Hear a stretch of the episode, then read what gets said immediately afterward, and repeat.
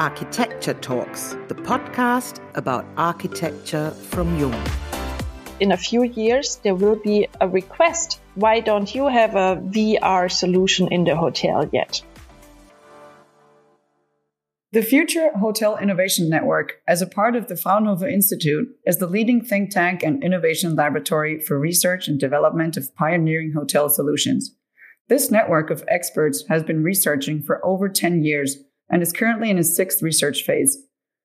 The main parts of the research areas are topics like future hotel room, current and future needs of guests, new work environment within the hotel, the use and potential of technology in the hotel industry, and digital transformation, such as innovative concepts.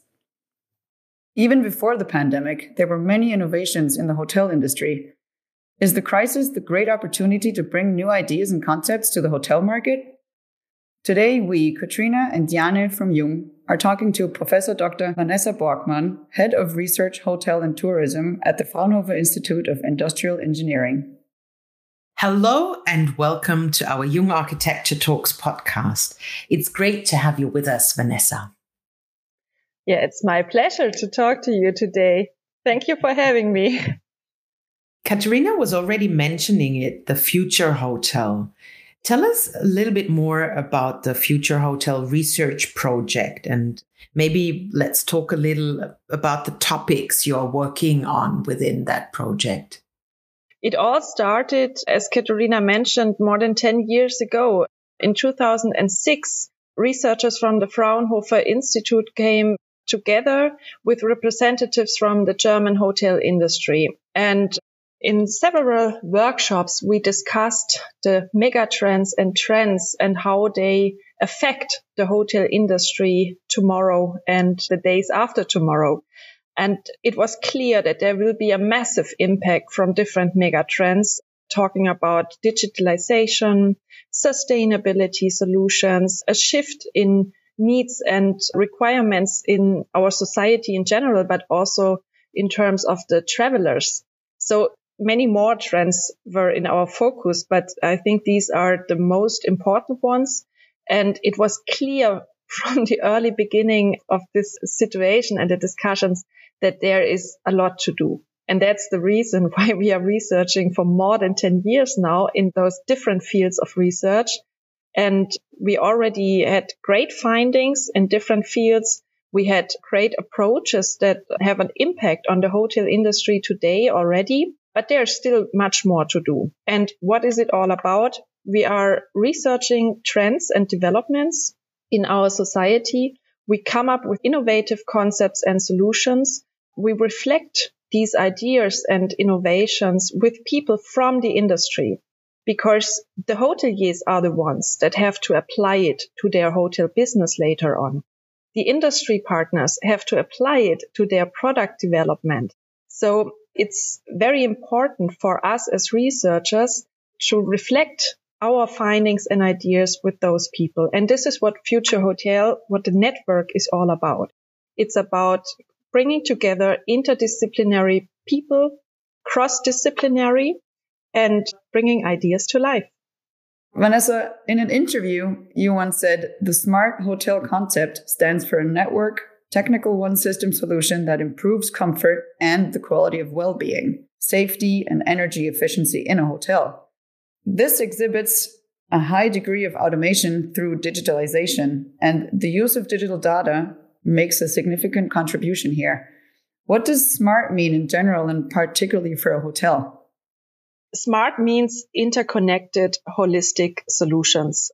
Smart means that you come up with different software and hardware solutions and you bring them together in an ecosystem where everything is interconnected. So you have a high potential using data and reacting on real time needs and real time situations in a hotel. So this is very theoretical.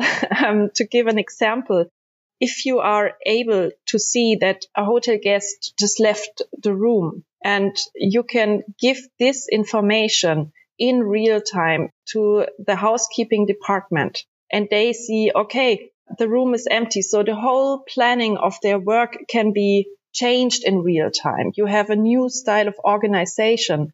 This has a positive effect on the work environment and the work processes in a hotel. It's all based on data and the interconnection of different technological systems. Bruno Marti once said that smart technology should enhance the emotional hotel experience and not be in the forefront. I think you know him very well as he's like part of the future hotel group. What should hotel operators consider when implementing a smart hotel concept?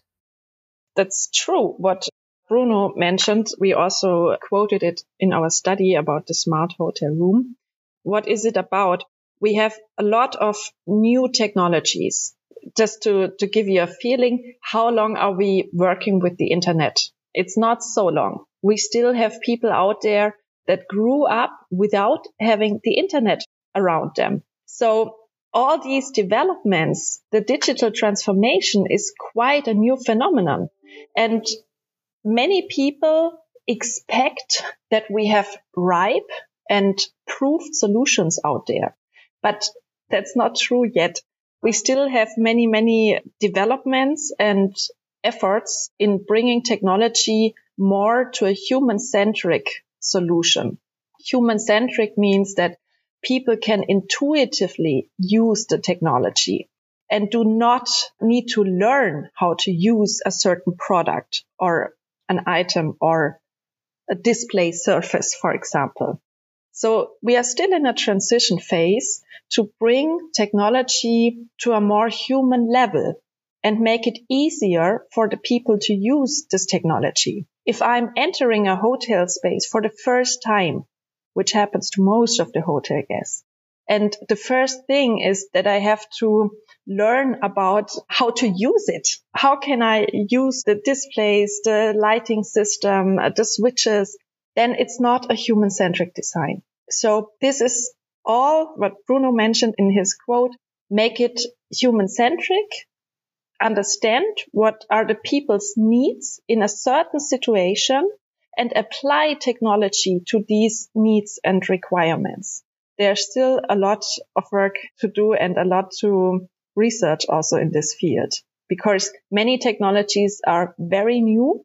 They have a strong potential for the hotel industry, but in the application, most of the people are not ready to use these technologies yet. Do you difference within like more the touristical hotel sector and the business hotel sectors? Thinking about this digitalization, because I think the people are using these kind of technical stuff a little bit different, no?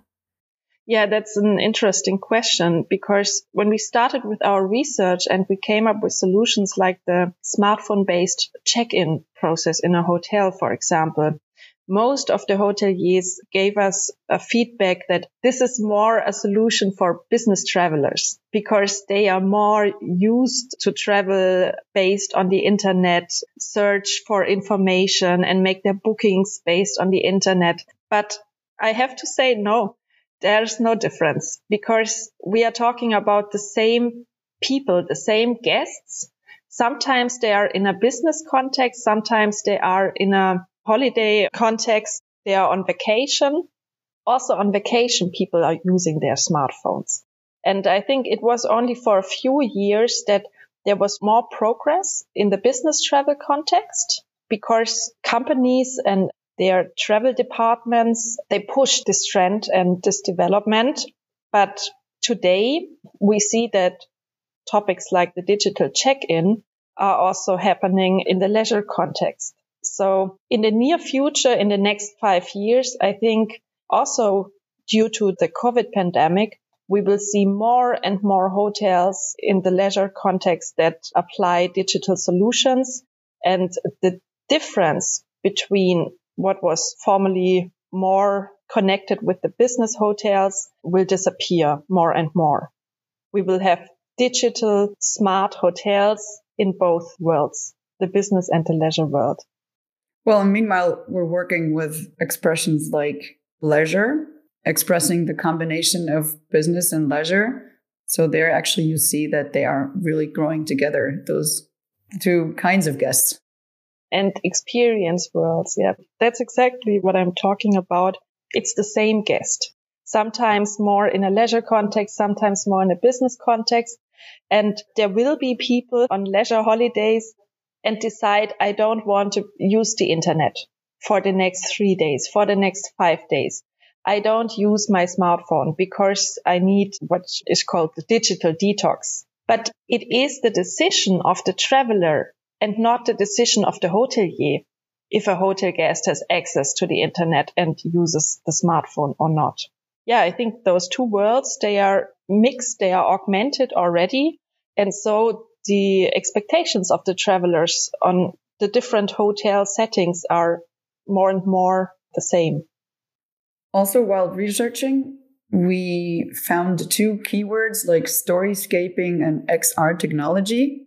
And actually, you'd rather expect these buzzwords referring to the entertainment industry rather than the hotel industry. But what does this have to do with the hotel of the future? As we just discussed about the smart hotel solutions, we will have more and more smart service situations in a hotel. I would say hotels become more equal because they all use the same kind of technology. They all apply the same style of digital smart services. So there's less differentiation potential. Formerly, you knew that in a luxury hotel, five star, you will have the concierge at the front door. You will have certain services as a differentiation factor compared to a budget design hotel, for example. With digitalization, even in the budget segment, you can offer certain services that were formerly known for the luxury industry because they are accessible easily by using digital technology. So what will be the differentiation factor of the hotel of the future? It's all about experiences. When we talk about experiences, it's about how can you bring identity of a hotel or of a place, of a city into a certain space. And this is when we talk about storyscaping. Many people already work with the topic of storytelling in their marketing, for example. But what does it mean for a space, for architecture? It means that also interior environments can tell you stories. They can tell you stories by the design, the furniture. And when it comes to smart environments, you can have walls that are talking to you while passing by. You can have portraits of people on the wall and they are interacting with you like art pieces. We know this from the museum sector very well. You have interactive objects and interactive situations. Why don't tell your stories inside of the spaces where people really spend their time? This is a new touch point, probably not so new, but in this way, how you apply it. This is a new solution because it's a mixture or a augmentation of technology, digital information and the real physical space. And this is what we call storyscaping, coming up with experience scapes where you can transport these stories. And you also mentioned XR technology which is the headline over technologies like augmented reality, virtual reality, and mixed realities as well. And this also serves as a tool to come up with these storyscaping situations, but also to bring the hotel in the virtual realm. Because so far we only had the physical spaces and in the digital realm, you had a website, a digital representation of the hotel, but let's say it this way, this was quite boring. With the help of XR technology, you can come up with completely new experiences. The hotel will have a representation in the virtual real that can be very interactive, very personalized. And it's not only about having 360 walkthroughs through a hotel, it's much more. There's so much more potential. And we just see what can be application fields of this technology in a hotel, but we are still far away from using it. So this is really a very interesting technology for the future hotel. Yeah, there are only very single examples. We also saw them together during our European future hotel travels. And there are only a few examples you can really see where digitalization or this storyscaping or the XR technology is already used in the space. Yeah, true. Also, it's not really a new technology. At Fraunhofer, we work with this technology since 40 years, but now it comes into the field of application. Now people can afford to buy VR glasses or AR glasses. It becomes more and more popular and it's not that a hotel guest is afraid when there's a VR glass application in a hotel. People learn it and they know about it. And in a few years, there will be a request. Why don't you have a VR solution in the hotel yet? That's so common now. So that's a trend and there are interesting possibilities because you can come up with solutions, for example, with augmented reality solutions in real time and they can be personalized depending on the specific situation for a hotel guest. But now we can also talk about the employees because you can support the work of an employee by using augmented reality and support this employee in certain situations by delivering information in the right language, in the right design. There is huge potential with this technology. That sounds really interesting. But let's move back to the analog world. So, the hotel industry also belongs to the so called high touch industry because of its numerous possibilities of personal contact and human interaction. Now, everyone is talking about the low touch economy as a part of the new normal, an economy based on reduced close contact interactions and strict travel and hygiene restrictions. How are we supposed to manage this challenge in future? I think it's corresponding to what we just talked about because high touch means that you have many, many touch points with your guest, with your customer. You have many situations where you have an interaction. And I am not really sure if we talk about low touch economy, especially in times of the pandemics now, we see that certain touch points are not existing anymore. And I strongly believe that this will be our future because we will have more digitalization in the services themselves. So more and more of the physical touch points will disappear by applying more and more digitalization. Let's bring an example. The reception of a hotel is more and more disappearing in new hotel concepts. But I'm not so sure if we can say that we will have a low touch economy in the hotel sector because we will have much more touch points by using digital solutions.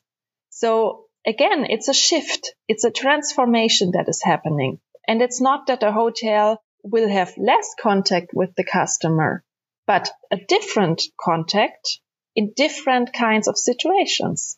That's the shift. That's the transformation.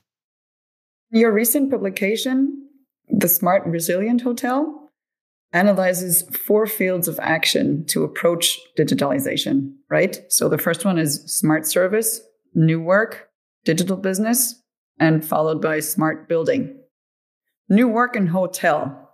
Does that only refer to processes and procedures inside the hotel? Or is it a new hybrid emerging here between the workplace and the hotel experience? This is really an important field of action for the hotel businesses these days.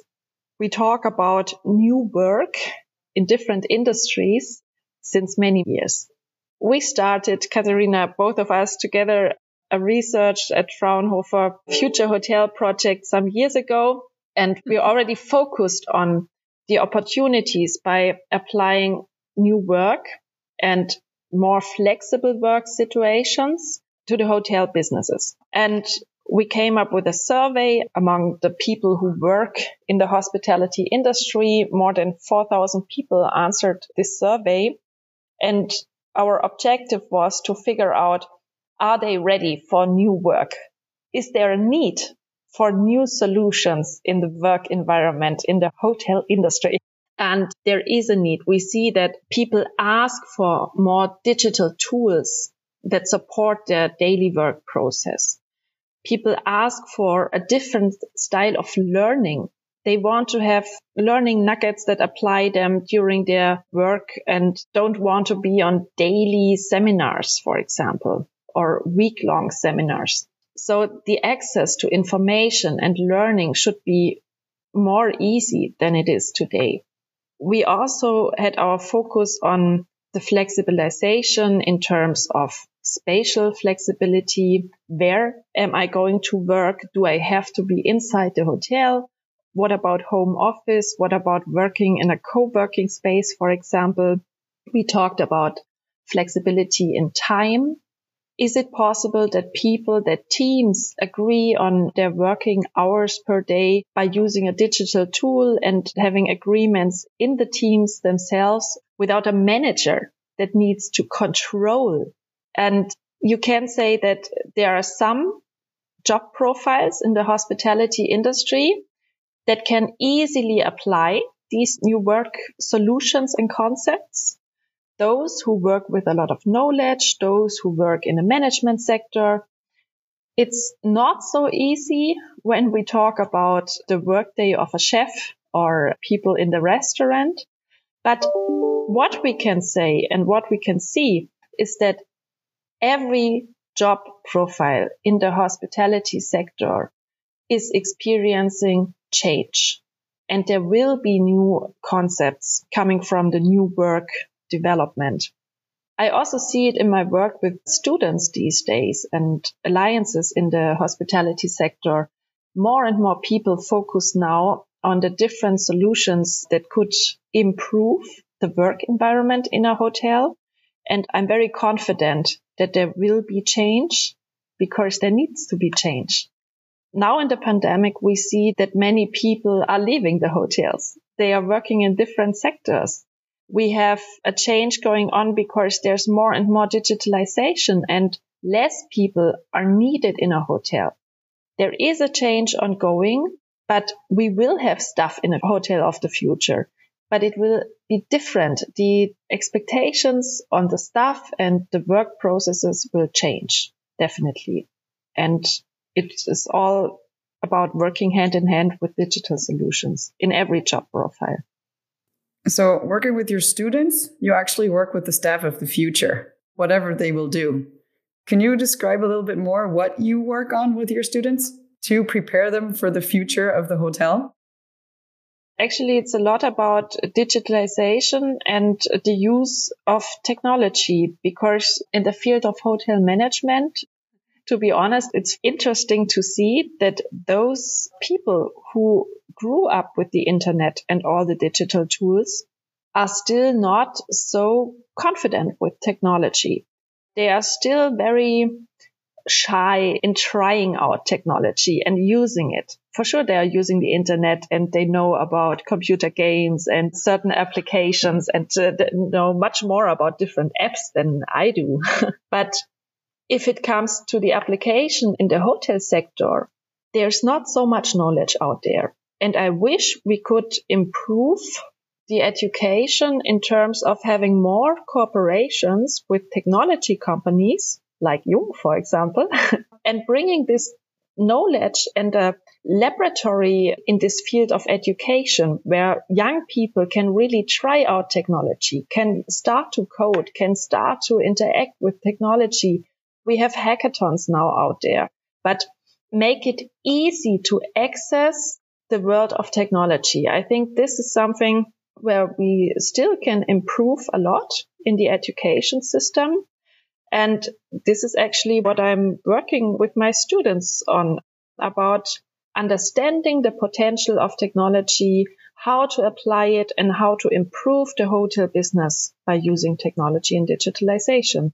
And for sure, we also discuss what is the chance and the opportunity of using technology and digitalization. Is it good for our humanity or are there ethical topics to discuss? What about big data and artificial intelligence? Is it a threat to humanity or is it a huge opportunity also to conquer our sustainability problems? That's a good question. And I think the young generation is not really thinking about threats. They're much more open to the technical issues than we are. Yes and no. They are open, they are suspicious, but I experienced a lot of discussions already with young people from all around the world because I'm teaching in master classes and people come from Africa, from India, from Asia, from all around the globe. And it's interesting to see that people have a bad feeling when they talk about some topics with their friends they never talked about before. And the next day they experience that they get certain offers on their smartphone and they experience there's something going on. They have no idea what is going on, but it's kind of scary that what you are talking about might be detected, might be used for certain marketing offers later on. And I think this is where also young people have a intuitively a strong feeling that this is not the right solution. This is not a good way. Yeah, and it's another braveness than we know from before. So it's more suspicious than curiosity. Yeah there is a shift in the mindset, I think, and they accept technology, but they want to know what is it all about? What is it for? What is the outcome? And also what are potential threats? Mm-hmm. We do have a last question, which might be maybe a little personal. As you're very experienced within the hotel scene during the last years, we are very curious to know about what is your insider tip for a hotel? Where should we definitely plan a stay when it's possible again? I would say, and this matches with our research, it's always a matter of who is asking me where to stay and where to go and what is the situation of the travel circumstances. Is it a business travel? Is it leisure travel? Is it a holiday? I have some favorites. I really like the small lodges in Costa Rica personally because they are in the middle of the jungle. They are very, very original and authentic and you are just part of the nature. I really like this experience. When we look at European hotels, I like the more creative ones with a creative design and let's say the 25 hours hotel because we talked about Bruno Marti. I like in the Alps Mama Thresl as a very special and unique hotel concept. There are many hotels that are really beautiful. And this is also why I love to work for this industry because it's not only one interesting hotel out there. There are so many and many more to come in the next years, many interesting concepts. And I wish we can restart with traveling and experience all these very unique and beautiful places. I'm ready to book my ticket whenever we are possible to leave. Me too. yeah. Well, yeah, that's a really wonderful closing for our podcast as well. Thank you for the variety of possibilities to travel too. Thank you so much for sharing your time and thoughts with us, Vanessa. Yeah, it was my pleasure. It was great talking to you. And we're looking forward to share our upcoming Jung Architecture Talks podcasts with all of you. So stay tuned on jung.de slash podcasts.